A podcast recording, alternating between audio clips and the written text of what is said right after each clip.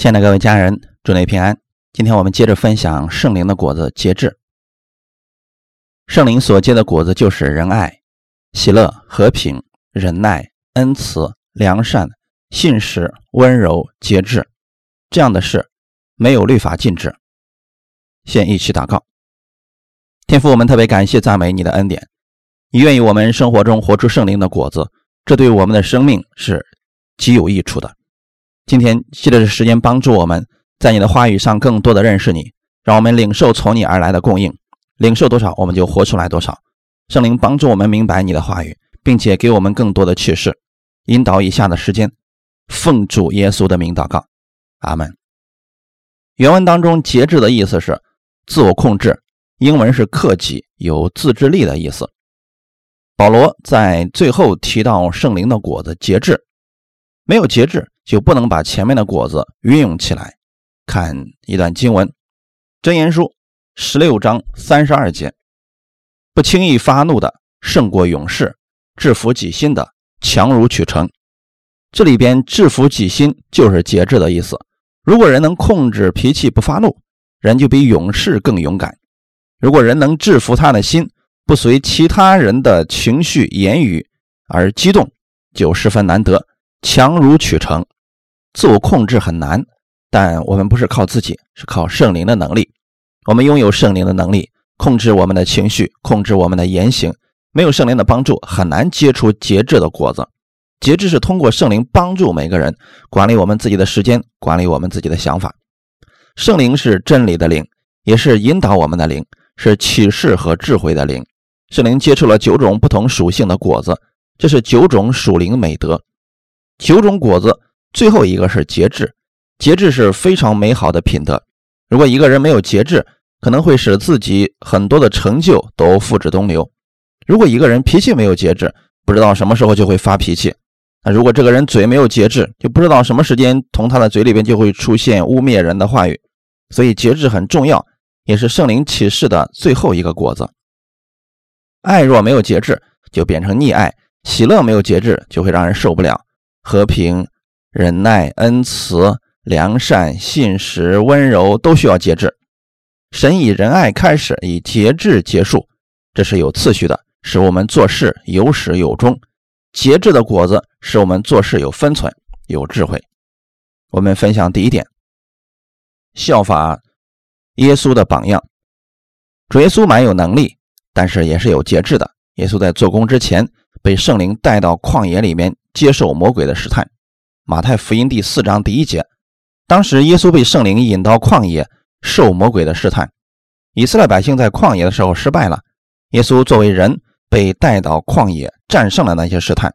很多时候，我们觉得人生就好像走到了谷底，就相当于你走到了旷野。请别忘记了，耶稣在旷野中已经得胜了。按肉体讲，没有一个人愿意去旷野，因为在那里没有供应，除了很高的温度，一片荒凉。不适合人类居住生存，但耶稣顺服了圣灵的引导，成为了我们的榜样。耶稣在旷野禁食四十天，饿了。这时候魔鬼来试探他，第一个试探是：你若是神的儿子，就把这块石头变成食物。魔鬼通常是在人最软弱的时候，在人最需要的时候来攻击人最软弱的部分。魔鬼试探的目的是希望人软弱跌倒，远离神。如果耶稣，此时忘记了自己的身份，靠自己的权柄把石头变成食物，这就开了私欲的门。如果今天可以把石头变成食物，为了自己，明天可能会把桌子变成黄金，满足自己。耶稣很快看穿了魔鬼的诡计。虽然耶稣有权柄和能力，但是他有节制。什么是节制呢？就是你明明有能力做这个事情，但是你现在不做，这就是节制。虽然本文当中没有出现“节制”这个词。但耶稣所做的本身就是节制，他没有上魔鬼的当，他用的是神的话语战胜了魔鬼。马太福音第四章三到四节，那试探人的近前来对他说：“你若是神的儿子，可以吩咐这些石头变成食物。”耶稣却回答说：“经上记着说，人活着不是单靠食物，乃是靠神口里所出的一切话。”耶稣引用的是《生命记》第八章二到三节的内容。你也要纪念耶和华你的神在旷野引导你这四十年，是要苦练你、试验你，要知道你心内如何，肯守他的诫命不肯。他苦练你，任你饥饿，将你和你列祖所不认识的马拿赐给你吃，使你知道人活着不是单靠食物，乃是靠耶和华口里所出的一切话。耶稣虽然有能力把石头变成食物，但他选择顺服天父的旨意，因为他知道自己活着不是单靠食物，而是靠神的话语。这就是节制。耶稣非常明白天父的旨意，他知道魔鬼在试探他，是想让他脱离天父的旨意，这是物质方面的。马太福音第四章五到七节，魔鬼就带他进了圣城，叫他站在殿顶上，对他说：“你若是神的儿子，可以跳下去，因为经上记着说，主要为你吩咐他的使者，用手托着你，免得你的脚碰在石头上。”耶稣对他说：“经上又记着说。”不可试探主你的神。第二个试探是眼目情欲方面的，人若在这方面没有节制，就会陷入虚浮的荣耀之中。在这里，魔鬼引用了圣经中的话语，诗篇九十一篇的内容。诗篇九十一篇十一到十二节，因他要为你吩咐他的使者，在你行的一切道路上保护你，他们要用手托着你，免得你的脚碰在石头上。魔鬼也知道圣经，但他却曲解圣经。他引用圣经试探耶稣，说：“你从这儿跳下去吧。”经上不也说吗？他一定会吩咐他的使者拖住你的脚，你一定会没事的。魔鬼用这个经文对吗？肯定不对。虽然这句话完全出自于圣经，诗篇九十一篇是在说你成为了神的儿女，成为了耶和华的子民，无论你出行到哪里。他必然是你的保护，虽然路上有危险，但你的神会吩咐使者保护你，在你所行的路上会拖住你的脚步，免得你的脚碰在石头上。当你在所行的路上有危险来临的时候呢，你的神一定会帮助你的。这是诗篇九十一篇要表达的内容。但魔鬼用了断章取义的方法，拿出其中一段解释，让耶稣故意试探神。神的应许告诉我们，无论我们往哪里去，他都会与我们同在，因为他是我们的帮助，是我们随时的保护。虽然你不知道前方会有什么危险，神是知道的。当危险来临时，神会出手阻止这些危险降到你身上。这是经文要表达的内容，但这并不意味着你为了证明神会保护你，故意让自己掉在陷阱里边，让神来救你。这就是试探神。这段经文，魔鬼就是这样试探耶稣的。不是说没事你去试试吧，从上面跳下来，神一定会接住你的。耶稣已经识破了魔鬼的诡计，他用的是《生命记》六章十六节回答：“不可试探主你的神。”当人心里充满神的话语时，就拥有了节制。魔鬼试探诱惑人，人可以用神的话语就胜过。如果没有神的话语存在心里，又如何能抵挡魔鬼呢？马太福音第四章八到九节。魔鬼又带他上了一座最高的山，将世上的万国与万国的荣华都指给他看，对他说：“你若服服拜我，我就把这一切都赐给你。”弟兄姊妹，世界上荣华万物是谁的呢？是神赐给我们的。神把这个世界给了亚当，但我们的始祖亚当把权柄拱手交给了魔鬼。魔鬼对耶稣说：“你来不就是要拯救这群百姓吗？现在有一个更好的办法。”你只要夫妇拜我，我就把这一切都给你。有个很简单的方法，你只要夫妇拜我，这一切都是你的。耶稣知道天赋是一切祝福的源头，天赋已经给他预备了一条道路，而这条道路一定是最蒙福的。耶稣用了《生命记》六章十三节的内容说：“当拜主你的神，单要侍奉他。”节制在耶稣基督的身上又一次体现出来了，他是甘愿走十字架的道路，甘愿顺服天父的旨意。如果人没有节制，在遇到诱惑的时候，是顺从圣灵的引导呢，还是顺从肉体呢？很多时候，人们会随从肉体的感觉。基督徒在世上同样会受到很多的试探，我们要效法耶稣基督，用神的话语就可以抵挡魔鬼的试探，也通过神的话语拥有了节制的品格，就可以胜过一些事情。当这些诱惑来临的时候，我们心里顺从圣灵的引导，知道神给我们的才是最好的，人就有了节制的心。当你真正认识神以后，为了自己属灵的福分，或者为了别人的益处，我们就不做一些事情，节制的品格就会产生，因为这是圣灵的果子。我们来看圣经上的例子，保罗的节制，《格林多前书》第八章八到十三节。其实食物不能叫神看重我们，因为我们不吃也无损，吃也无益。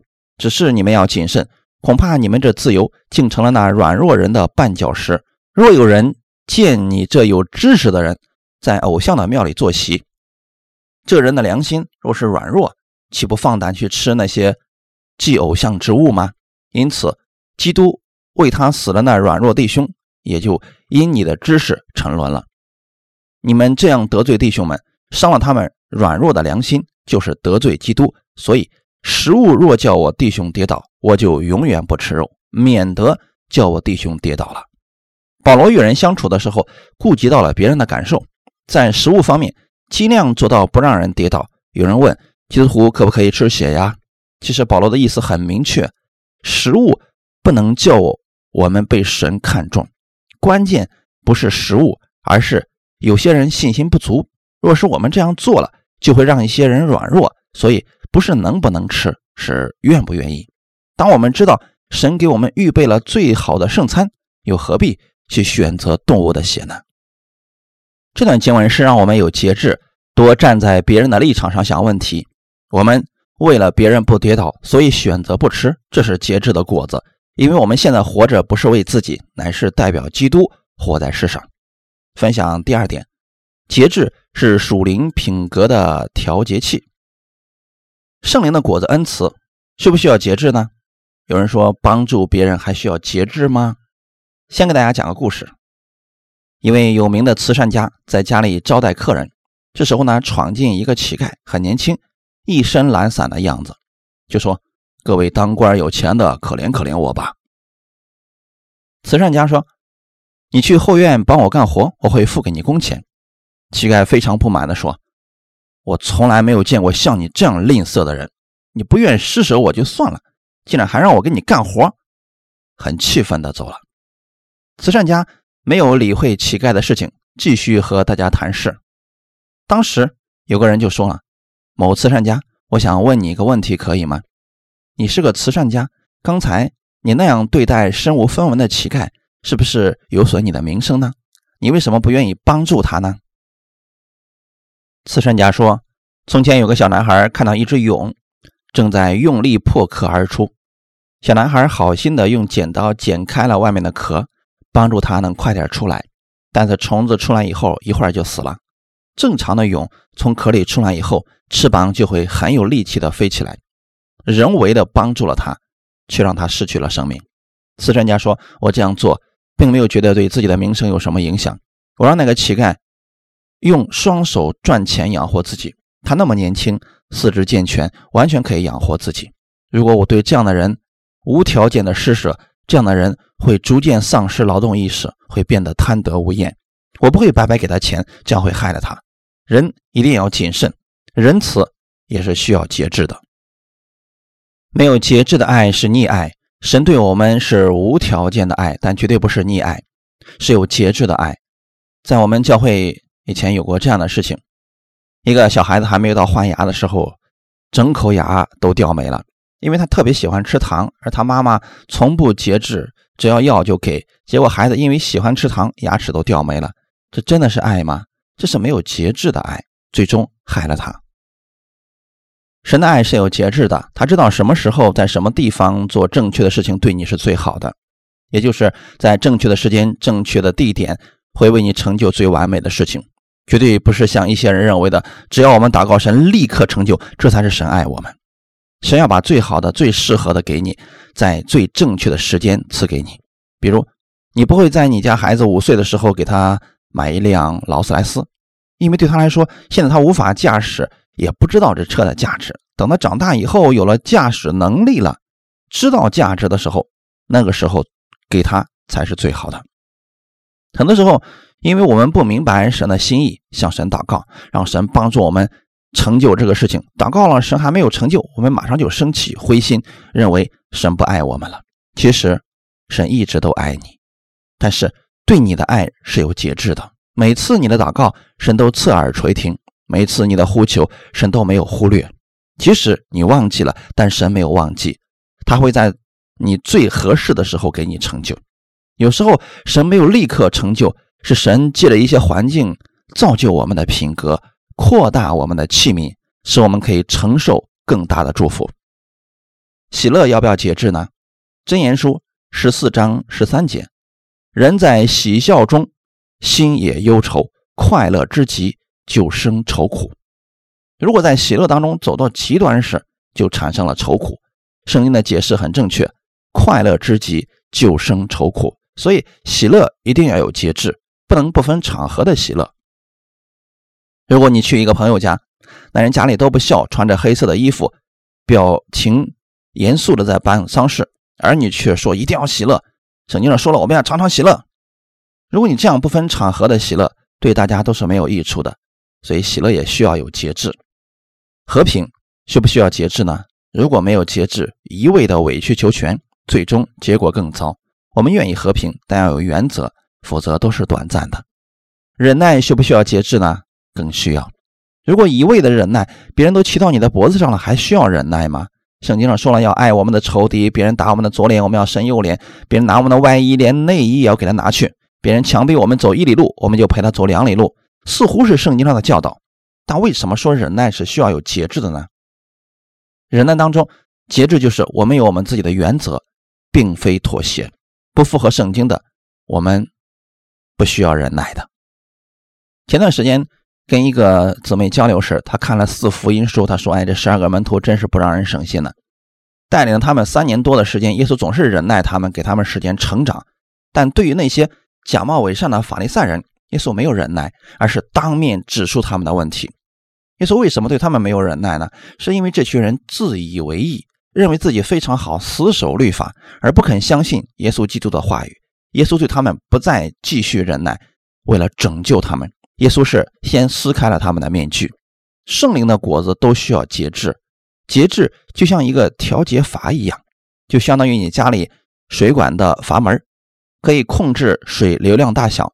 如果我们把节制的阀门不要了，所有属灵的果子就会出现问题，就变成了放纵，会让人产生骄傲。啊，如果开的很小，就会变得变成捆绑。节制是一个阀门，需要我们在属灵的美德上有节制，比如控制自己的脾气、存心忍耐等等。我们分享第三点：一个拥有节制的人可以承受更大的赏赐。为什么我们要有节制呢？因为神要把更大的赏赐加在你的身上。在古希腊运动会上，最终得的得奖者获得桂冠时，会用月桂树枝做成花冠，戴在得奖者的头上。花冠本身不值多少钱，但要赢得和戴上桂冠是一种莫大的荣耀。这些人想得着桂冠，就要艰苦训练，平时睡眠、饮食都要做什么？不应该做什么，甚至连姿势都有规定，这就是节制。当过兵的人都知道，站军姿有时站军姿是有严格规定的，不是你想怎么站就怎么站。步伐也有一定的要求的，都有非常严格的规范。运动员他所取得的成绩源于平时的训练。我们睡觉的时候他们在训练，他们做到了我们做不到的节制，承受别人不能承受的压力。运动员在训练时腿上会绑上很重很重的沙袋，训练很艰苦，但他们最终得到桂冠时，那是他们的奖赏。这就是保罗告诉我们的事情：基督徒要得奖赏，要得神赐给我们的荣耀冠冕。保罗在哥林多前书九章二十五节说：“凡教力争胜的诸事都有节制，他们不过是要得能坏的冠冕。”我们。却是要得不能坏的冠冕。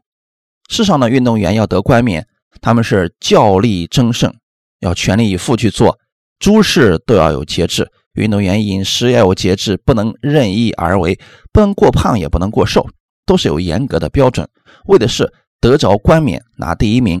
如果你信耶稣只是为了进天国，那么现在你已经进天国了，没必要再努力了。那我们为什么一定要有好行为呢？因为你要得神的赏赐。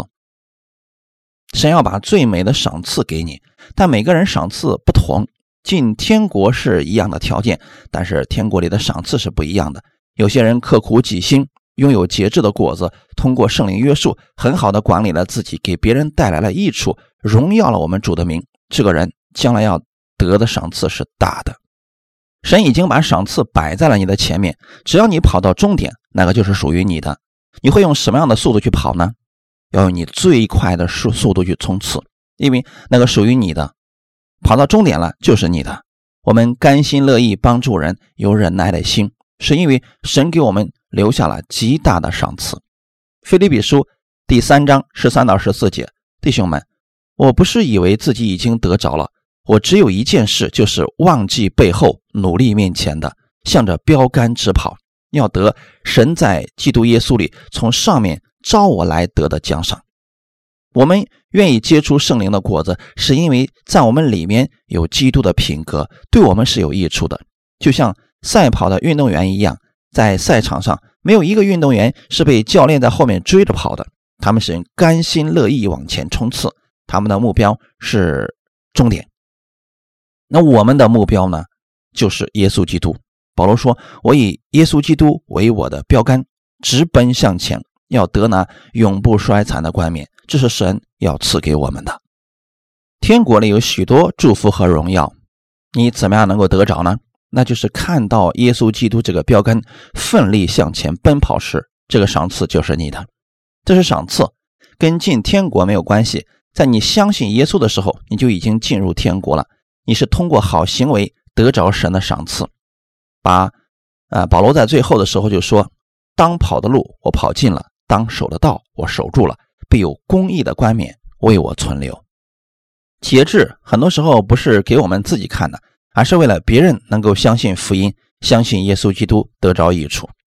神是满有恩典和慈爱的神，他不轻易发怒，因为神就是爱，就只考虑别人的益处。神爱我们是为我们得益处。如果在恩典之下随意放纵自己，就羞辱了主的名，因为我们是代表基督在地上活着。圣经上有个人叫挪亚，在世界没有被洪水毁灭之前，挪亚是个有节制的人。当时的世代人生活很混乱，圣经上说，唯有挪亚一家人在神面前是异人。当他们顺从神的话语，进到方舟里边，这一家人得救了，其他人都被毁灭了。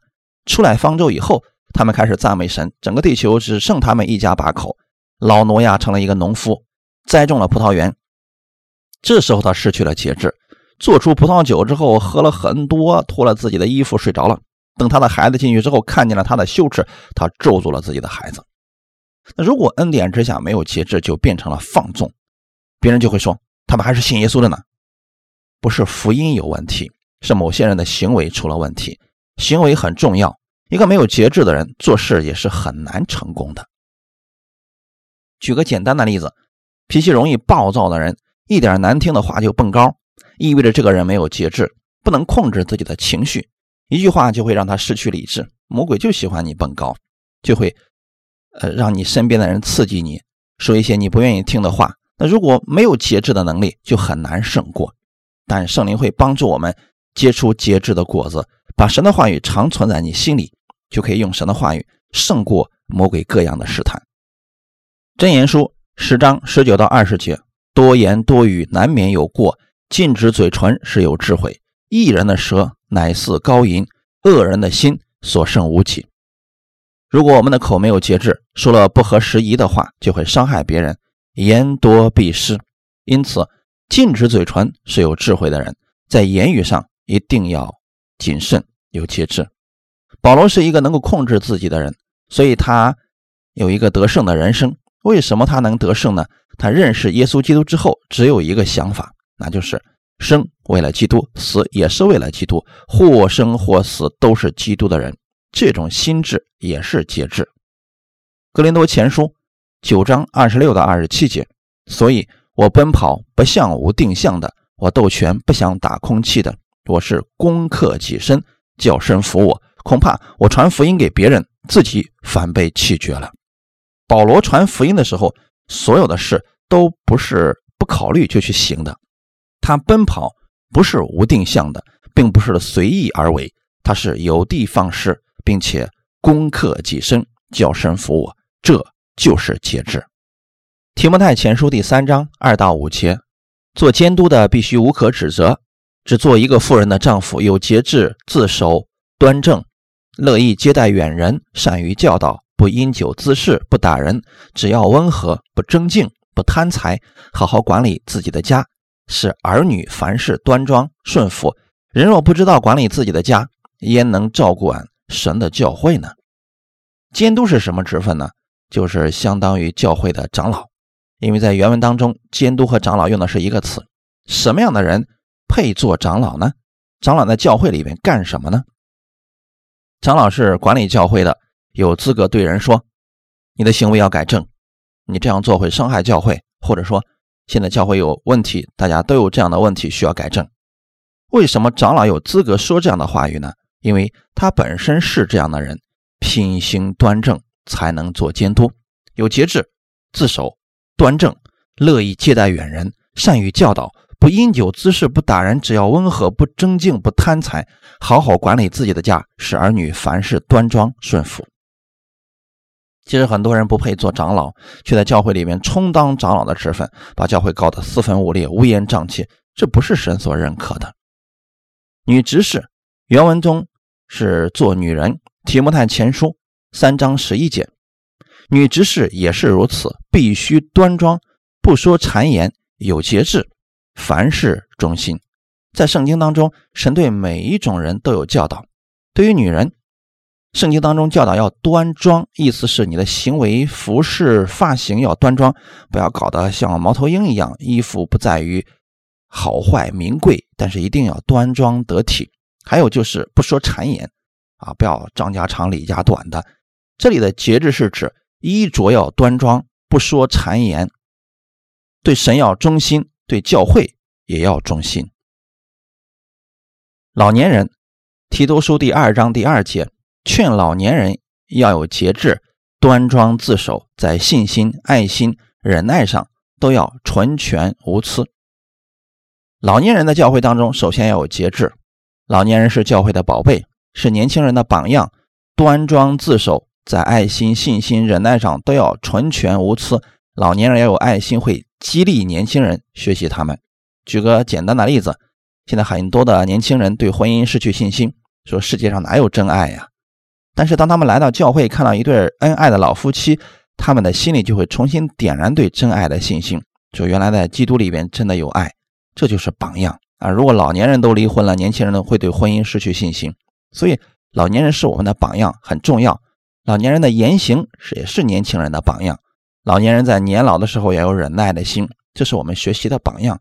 只有这样，教会才能真正合一。